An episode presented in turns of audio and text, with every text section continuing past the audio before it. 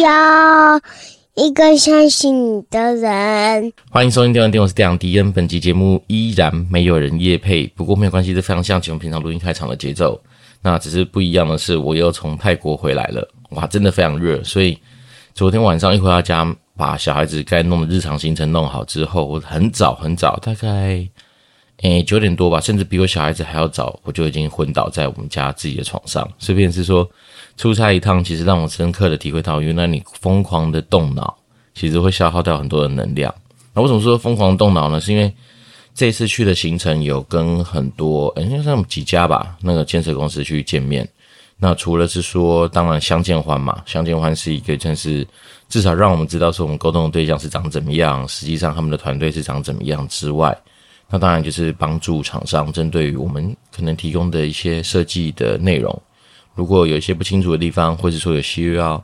再进一步讨论的地方，我们进行了一些 Q&A。那因为这次我们找的三家厂商的背景稍微比较不一样哈，一个是日本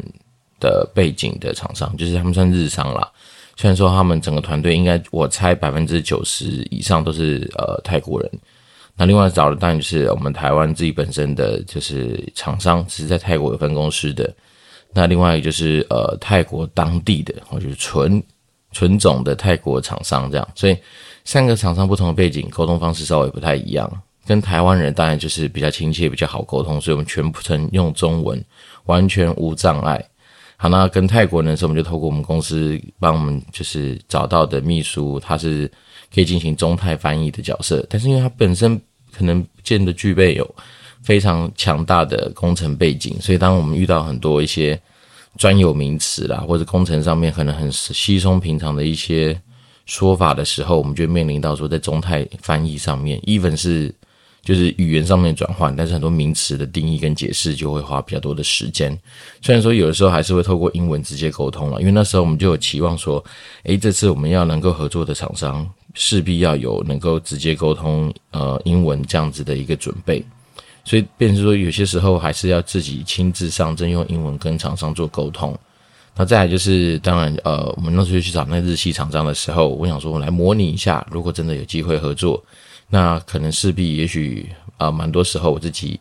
要多做一些沟通上面的准备。所以那时候我们就跟我们家的同事两个人，然后就是直接单独前往那。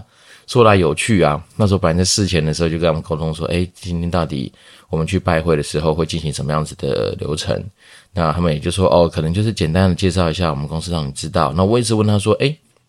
你们有没有需要就是 Q&A？因为我们这次去出差其实蛮大的时候是准备好让厂商如果什么问题，我们当场可以做一些交流。那我们家那个窗口也可爱，他就说没有诶，我们没有准备 Q&A。好，所以那时候我们就这样子两个人想说啊。终于能够接近曼谷市区了，对不对？那我们能够来去那边感受一下曼谷市区的一个繁华。那如果顺利的话，搞不好一下子就能够诶相见欢，那下子一下就结束。就殊不知，我们两个去的时候发现说，原来他们也喜欢来这招，就是扮猪吃老虎吧。一去，妈的阵仗超大，十几个人就坐在会议室里面等我们两个去。那我们当然就是，反正毕竟我们是业主嘛，啊，那不管年轻与否啦，反正我们就是。我也不算娃娃脸，但是这是普遍有厂商说，诶，我跟他们讲说我快四十岁，没有一个人相信，都说你是怎么回事？怎么就看起来就很年轻？我说不管，反正呢，总之呢，我们就是跟我们家的副理嘛。那理论上来说，他们其实应该也蛮重阶级，所以他们一直把那个副理当成是我的主管。但其实说真的，我们两个是算是我第一个，我不是很在乎阶级的，只是我们就是一个算是相互合作的伙伴，而不是阶级。但你就感觉到说，有些厂商就会把这种东西，其实阶级与否。他们可能就会认为说，诶，可能阶级稍微高一点的经济经理人可能比较会，呃，有主事权或什么什么。其实我觉得在实务上的合作，我本来就是因为，毕竟从外商出来，这边算题外话，就是像在以前暴雪是不太看阶级的。我们以前跟我们家总经理开会的时候，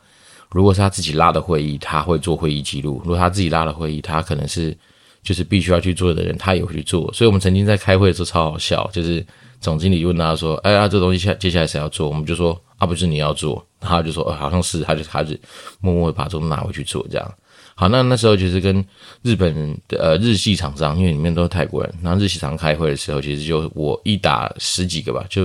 因为当然工程的东西，我们家有那位非常资深的副理帮我，但是其实对很多沟通上面来说，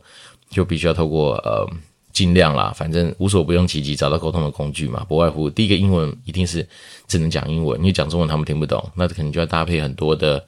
背景故事的说明啊，然后上网赶快 Google 一些图片给他们看啊，比如说空调箱，那时候我就试着去查那个 Google 翻译，他跟我讲说是那个。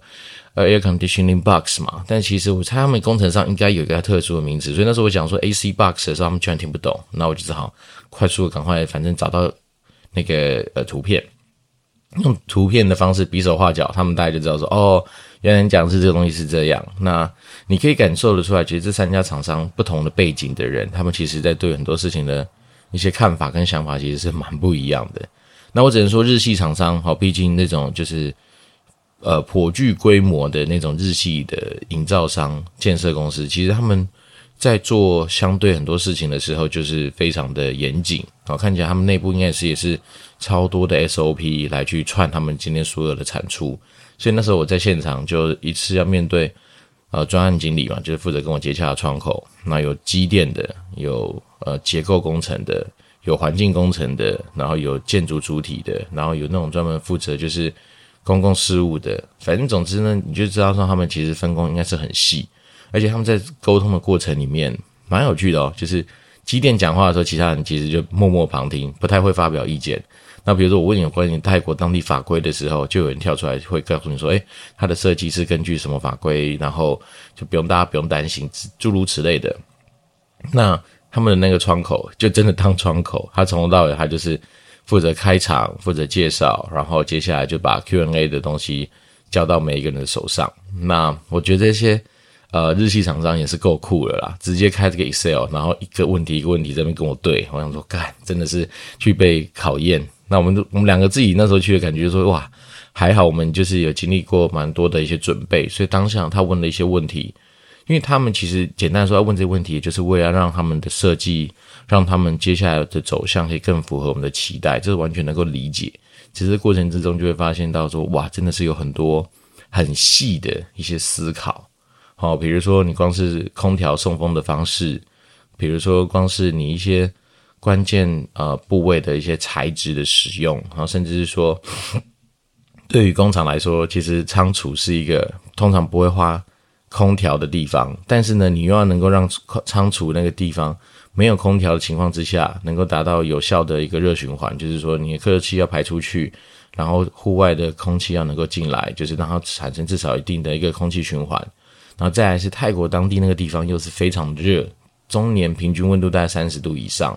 所以你那个环境，就算你有时候你从外面。让外面空气进来，其实进来还是热，所以你很难再做一些相对有些有动力的安排，让那些呃气流能够比较不要处在一个非常闷热的状况。因为你那种仓储区在泰国那种地方，如果你没有好好做的一些空气对流的规划，它就像是一个烤箱，然后里面在这边闷烧锅一边烧。好，从诸如此类这些问题，就是在这几天里面陆陆续续从很多厂商的嘴中会问出来。那我觉得其实，嗯，在像这种跨国的案子啊，我自己的心得是说，沟通的嗯重要性绝对远超过我们自己在台湾找厂商、台湾开案子。那我相信，其实不管在工程或者说任何就是呃商业活动往来的行为上，在这种跨国沟通上面，真的是非常的重要哦。那我自己的深刻体会是说，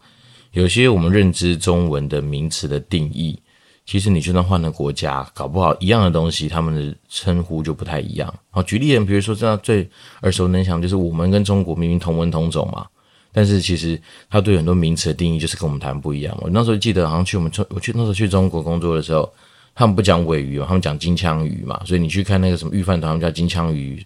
金枪鱼御饭团。然后他们不讲鲑鱼，他们讲三文鱼嘛。然后再还是像电脑的很多设备完全不一样，USB 他们说 U 盘呐。然后呃，以前的传统的那种 DVD 这种光碟，他们讲光盘，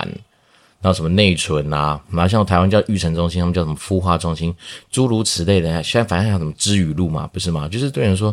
我们就算就在讲，已经在讲同样的语言了，可是你光是名词的定义就有很多不同，何况我们今天其实是跨泰国，哦，所以变说，我觉得有些时候，我觉得我自己的体会是说，不要把沟通这件事情想得过于简单。然后甚至是说，哎，好像找到一个国际共同语言叫英文来沟通。是啦，其实说真的，有些名词你如果都回归到英文本身这个单字的话，可能你还是要会找得到说，哎，我认知的这个东西它等于什么东西。但是尴尬就在于说，第一个我本身也不是工程背景出来的人，所以我们的英文比较处在于是那种一般商用往来，或是说日常生活的闲聊。对，但是对于那种工程上面，有些主要是那些 vocabulary，可能很多一些名词，我也许当然开始恶补，可能有机会可以跟上。可是说真的，在那种就是紧急情况要讨论的时候，真的也是只能够透过说啊，反正就赶快把 sample 找出来，大家会比较有些共识。但是对于很多那种细细部的，像是你是什么几项的电啊，然后你要做什么样子的啊，比如稳压器、增压器或是什么器，反正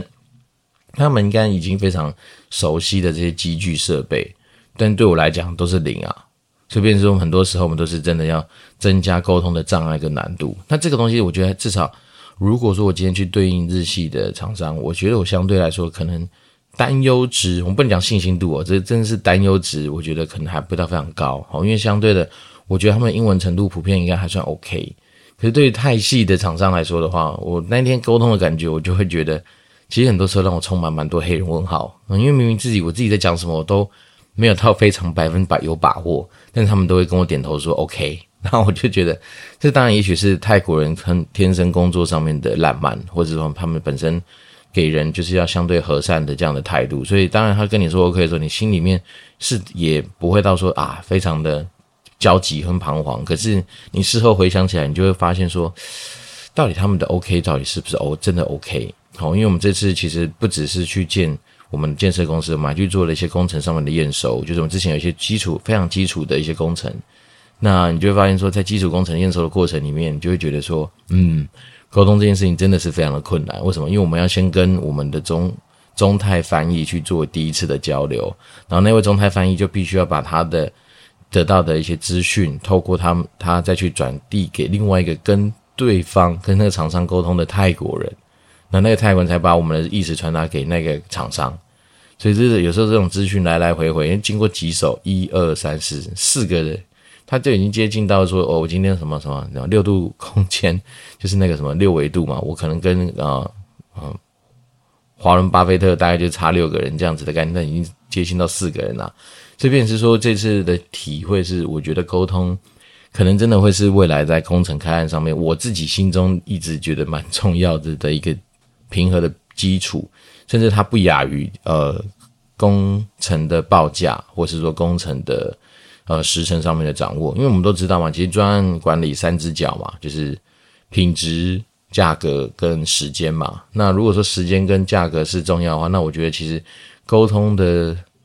效率跟效果，它其实应该就会成为影响品质的重要关键。好，甚至我这次去也听过蛮多的一些故事，那想说今天利用这个机会来跟大家分享一下有关于他们在泰国的一些鬼故事。哈，就是说泰国那个地方到目前来说，应该还是蛮处在一个人质的一个呃管理上面了。所以人质就是说，哦，他有法令啊，没错，可是他的法令呃归法令，好，甚至合约归合约，你就算已经白纸黑字签下去，他们蛮多时候还是会呃，比如说如果以情理法来说的话，他们会把情放在很前面。所以这也导致说，他们其实很多时候，呃，有些台商吧，反正这次有跟一些台商交流，那台商就说很多有些一来不懂，然后找了可能不是呃，也许台湾人背景的一些厂商，找泰国当地的厂商，甚至很大间的都有，那种知名的都有，那最后搞到都上法院，甚至有些那种呃看似很大间的，然后结果因为不管是付款条件的状况啦，或者说什么，反正沟通上面就是产生很多的误会，或是。啊，不满，然后最后搞到也是上法院。那其实很多时候上法院对泰国人来说又更不怕哦，因为我们讲现实的，他们那时候分享一些鬼故事，就是说有的时候那个泰国那边的法院的人马，其实都是已经是厂商那边打点好的人马。所以便是说，他们其实呃也不怕你上法院，因为上法院从最上面到最下面都是他的人，他根本不怕。然后再来是说，对于我们业主来说，其实我们根本就没有想过想要上法院或者去搞人家扣人家钱或干嘛。主要是因为啊，你上法院代表你的工程出问题，要不然有的时候就是根本没盖好，或者他们就双手一摊就跟你说没办法。那你了不起，你当然当时候一开始签约要付签约款，那可能开工付开工款。好，你都头都洗了，要不三分之一，或是五分之一，或是好，就算四分之一好了。你这些东西你基本上如果拿不回来，你接着找下一个厂商，就代表说你整个工程的成本，你就至少是一点三、一点四、一点五起跳啊。所以有些时候真的，我们自己在回想起来，就是说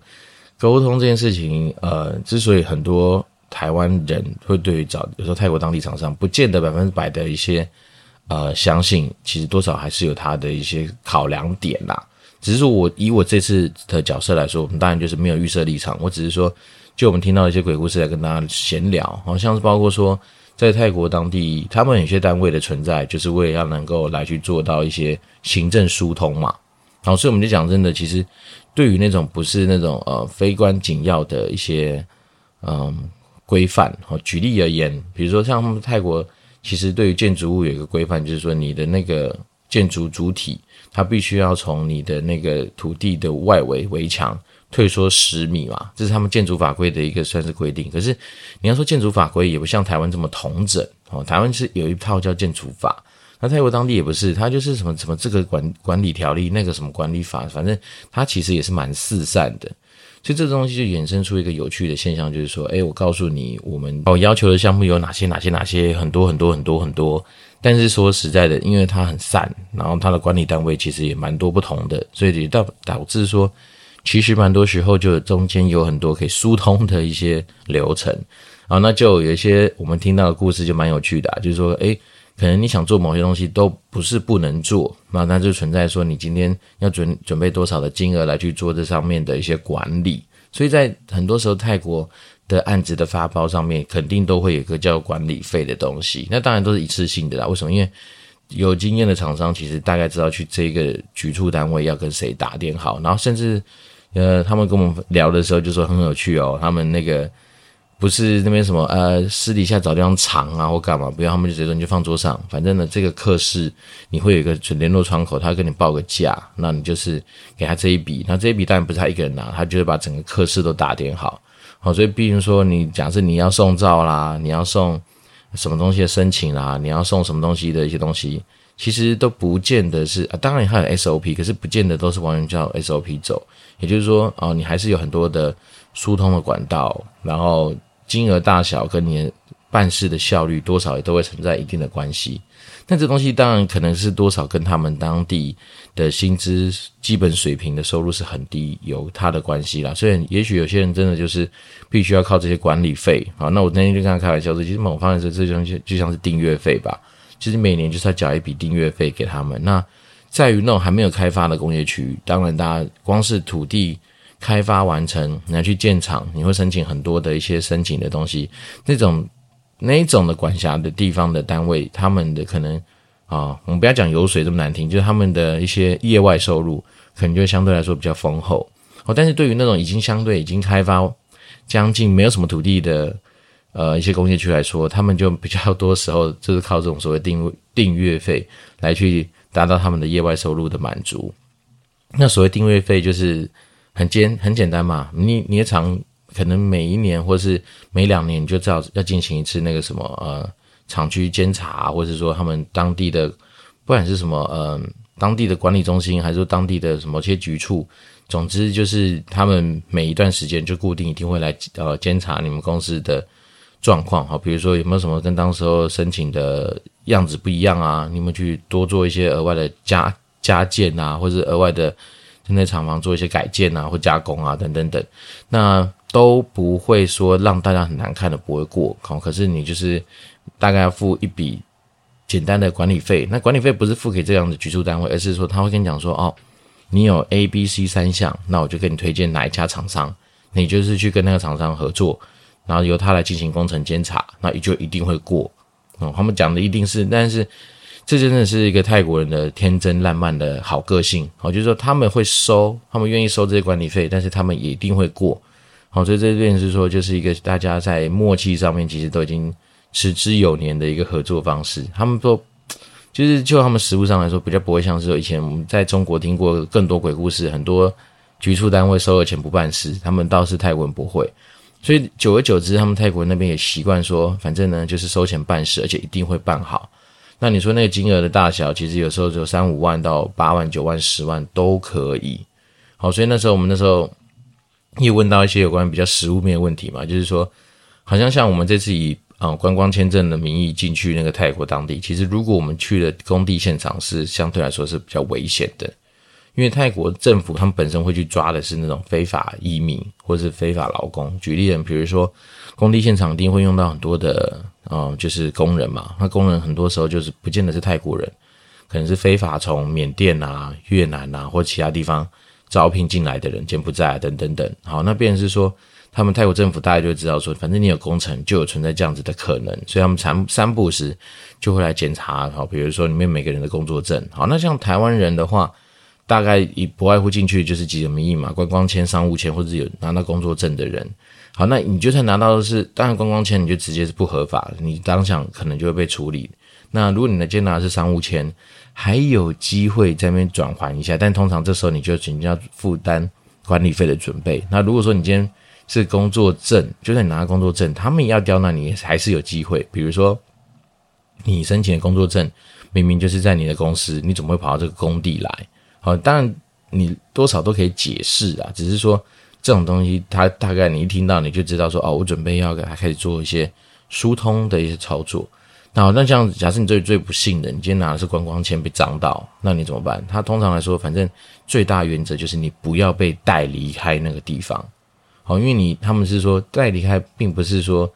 呃比较麻烦，而是说你当你带离开之后，你要打点的那个成绩，你所需要花费的费用就会整个拉非常的高。哦，举例人，比如说你在现场，如果是针对于那一个来检查你的人做一些疏通，哦，可能是存在几千块钱的价码。但是如果你一旦不幸的被带走了，所以带到去移民局，大家去拿一个局处的话，那可能就是至少是个八九万、十万以上的一个金额。好，那再来是说，签当然你一定是大原则是你绝对不能够被他们给定罪嘛。好，比如说你今天怎样怎样讲，因为那个未来你在申请签证或未来在申请很多东西的时候，就会基本上就是完完全全被刁难，就会非常麻烦。所以他们说，反正在泰国当地。遇到事情的当下的大原则就是你在当下一定要把它解决。那当然他们一定也会有一些默契，就是他们你身上现金不够，对不对？没关系，我等你，你可以打电话叫支援，然后怎样？总之，那他们就是有办法让你在现场得到一些，他反正是宾主尽欢嘛。然后他们来找你，那你就把这件事给处理好。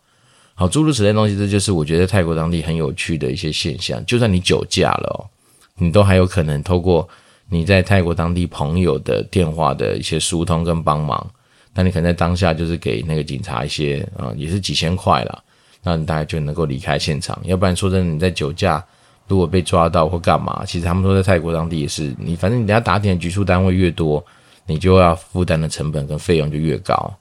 对，那这东西就是我们刚刚说的，其实，在泰国当地就是处在比较人治的一个状况，也就是因为人治的话，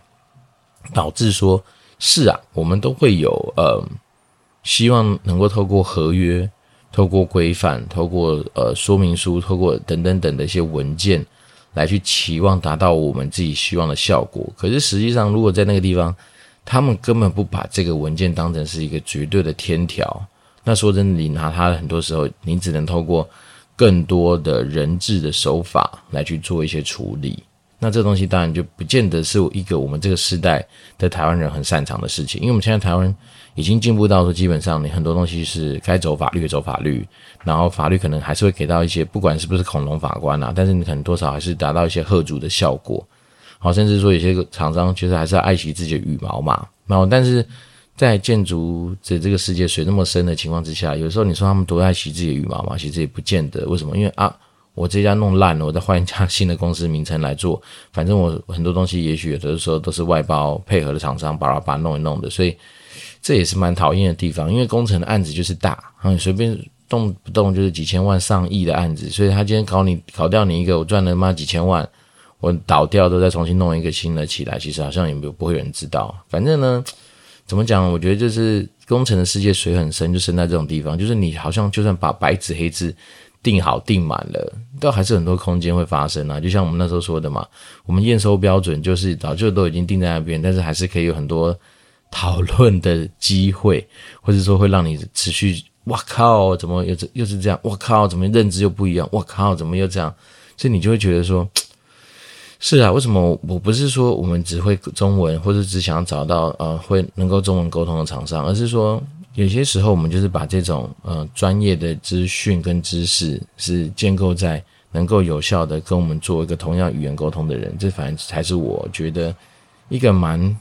在台湾你根本不太去需要去思考的东西。但是当你今天有机会跨国去做沟通，或者去跨国，不管是被外派啦，不管是你是今天去做那边的交流，其实。英文之所以有它重要的一个沟通地位，其实也是来自于这里。那因为多少，我们今天好，就像我们刚刚讲的例子嘛，你在中国不管讲什么金枪鱼、三文鱼，哈，台湾讲鲑鱼或尾鱼，但是其实你在英文单词就是 salmon 嘛，或是 tuna 嘛，或者什么这样，其实它还是有一个共通的一个绝对定义的一个英文单词啊。所以，变成说，我觉得有时候英文，well，它短时间你说它很能够被取代嘛？其实我觉得应该很难了，因为毕竟很多。不管是然后程式语言，或者说大家在很多跨国的沟通上面，甚至大家都知道嘛，其实如果你是走国际的合约或国际的一些法规的话，其实它就是用英文来定义啊。然后就变成说，嗯、实务上你在做很多的合约签订的时候，你当然我们都会备注很多，就是说哦，以当地的语言为主，但是当地的